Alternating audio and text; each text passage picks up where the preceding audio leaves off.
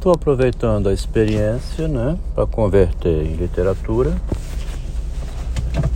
para ficar o registro. Mas é um registro também que não é nenhuma novidade, não. É o que mais tem. São esses casos de desilusão amorosa, né? Que se transforma em música, música brega, filosofia, psicanálise, tratamento psicológico, os mais variados tipos de literatura são provenientes do fato do amor, da imagem de si mesmo na relação com o mundo, né? Percebido por Machado de Assis na leitura de Ovídio é uma maneira do homem se preservar em termos de imagem, deixando o texto escrito. Pode até não chegar a nenhuma posteridade, né? Tem o Faustino, né? Com excelente obra, cunhado de Machado, que no falecimento dele ele promete a posteridade para o autor. Essa promessa ficou lá. O nome de Faustino é lembrado hoje, né? Mas a obra dele não é estudada, não. Ele tem o dom da sátira, né? É um sátiro, satírico, né? Faz sátiras, que é um tipo de humor para a condição humana. Então vão escrevendo enquanto passa a angústia, enquanto vão estudando o mundo, né? Nessa percepção de que a literatura seria uma vingança né, contra a finitude. O Machado tem essa percepção bem clara e o Freud não teve. Freud considerava que a literatura psicanalítica era conceitual e foi descobrir que nela existia também, além dos conceitos, é, a posição pessoal dele no desejo de posteridade. Bom, a relação de amor no casal, né? A relação de amor no casal passa por um elemento que é a concessão parte da mulher ela tem o controle sobre o amor. A frase que se repete, não é não, é uma frase que faz sentido, é uma frase marcante, porque você não vai agarrar a mulher quando ela não quer, está sem vontade nenhuma, fazer uma concessão por mero serviço, né? Obrigação conjugal. Uma vez escutei da minha esposa essa frase: Vamos cumprir, vou cumprir com a minha obrigação conjugal. Em 2016, por aí assim, depois de 35 anos juntos, soltou meio irresponsavelmente, assim no estilo da histérica, né? Vamos lá, vou cumprir com minha obrigação conjugal. Traduzindo dessa maneira, e que é na hora você dá aquele riso, né? Vai cumprir com a sua obrigação. Não devolvi essa pergunta porque seria um corte. Tem que fingir que não ouviu. E ela cumpriu com a obrigação dela de servir sexualmente ao marido. Enquanto quer, concede, né? O amor findou para nós, o amor findou para mim. Uma música de Cláudia Barroso, encenada nos palcos da cidade, né? É a mulher que diz que não ama mais. Eu, com minha esposa, estou pegando isso pelo lado do feminismo. Nem sempre é. A mulher pode decretar o fim do amor mesmo sem sair ganhando materialmente do lado feminista. ela sai porque não quer mais. Desiludiu-se, desgostou-se, vinha servindo, atendendo uma obrigação conjugal pela imagem do casal, da família na sociedade. Alguma coisa fez com que desistisse. E essa alguma coisa são milhões, né? Milhões. Tem uma aqui que separou-se depois de ano dizendo: Não aguentei mais. Ele é alcoólatra. Uma outra dizendo que o marido vivia viajando, sempre ausente. Essas ofensas, né, mágoas morais que chamam Machado, ofensa, né, a imagem que converte em ofensa a moralidade. A pessoa se sente desanimada e não quer mais, né? Lemos ontem uma peça de teatro de Machado de 1896, Não Procure Médico. A ideia que Machado põe é não precisa procurar o um médico, porque a doença moral, essa que leva à morte, o personagem queria se matar, estava melancólico.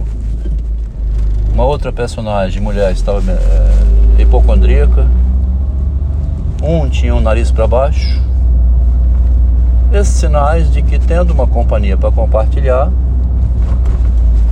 e essa companhia para compartilhar, o Machado põe no diálogo entre é, um casal que demora jogando com as palavras, fazendo aquele jogo de sedução e termina se envolvendo. O amor na ruptura produz então, Machado põe lá, uma ferida mortal, né? Que a pessoa quer morrer.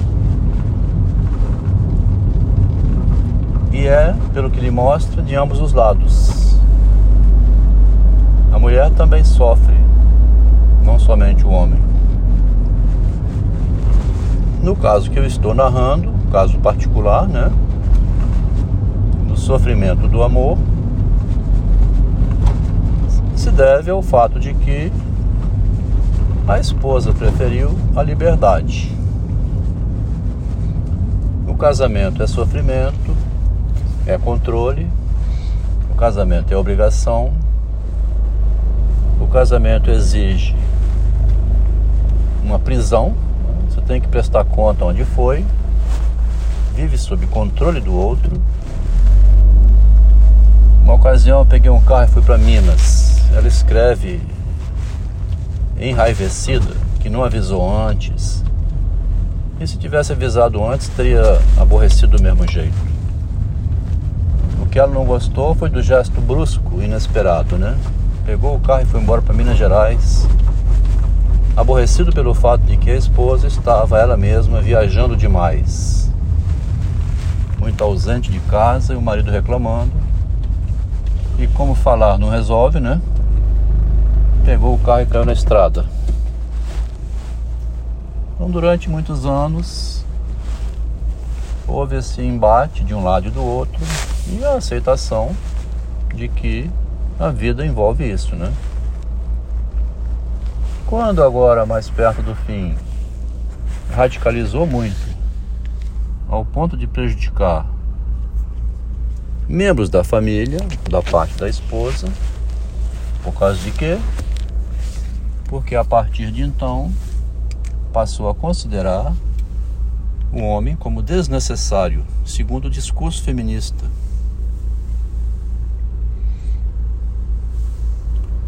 o discurso da mulher passou a ser o discurso feminista que pretende pregar que a mulher não precisa de homem. Ela pode decidir por si mesma.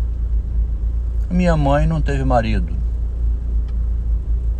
A mulher pode conduzir a vida sem marido, sem pedir ao marido sem se aconselhar com o marido. Isso vinha trazendo uma série de prejuízos que aí então estou colocando a necessidade de você descer ao elemento privado. Lendo uma poesia de Camões, diz: Amor é fogo que arde sem se ver. Amor é fogo que arde sem se ver, é ferida que dói e não se sente. É um contentamento descontente, é dor que desatina sem doer. É um não querer mais que bem querer, é um andar solitário entre a gente. É nunca contentar-se de contente, é um cuidar que ganha em se perder. É querer estar preso por vontade, é servir a quem vence o vencedor, é ter com quem nos mata lealdade. Mas como causar pode seu favor, nas, nos corações humanos amizade, se tão contrário a si mesmo é o amor. Na verdade, o amor é contrário a si, ele está falando aqui do amor de Narciso, né? O amor por si mesmo que ele está falando, o masoquismo da condição humana.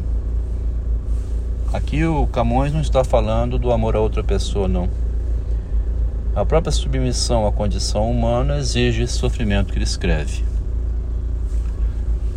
Mas eu parti aqui desse poema como sendo relativo a um amor que se perdeu, que não seria então o amor do próprio corpo, né, do narcisismo, a descoberta da morte. Estou partindo que não seja isso, e sim de que tivesse sido endereçado a uma amada e que é um caso universal, que é necessário descer ao caso particular. Agora voltando ao início aqui do texto que diz: converter a experiência em literatura, descendo aos detalhes de por que houve o fim do relacionamento tão bem sucedido de 40 anos. De um lado, a mulher motivada pelo feminismo, bem de vida, com uma renda elevada, morando muito bem, num bairro nobre de Vitória, resolveu cancelar o envolvimento afetivo, deixando o esposo aos 64 anos, quando está justamente naquela época em que mais precisa de companhia. O que que o marido passou a fazer? Já que agora tem conhecimentos da psicologia, da psicanálise e do narcisismo individual de cada um, resolveu converter a experiência em literatura.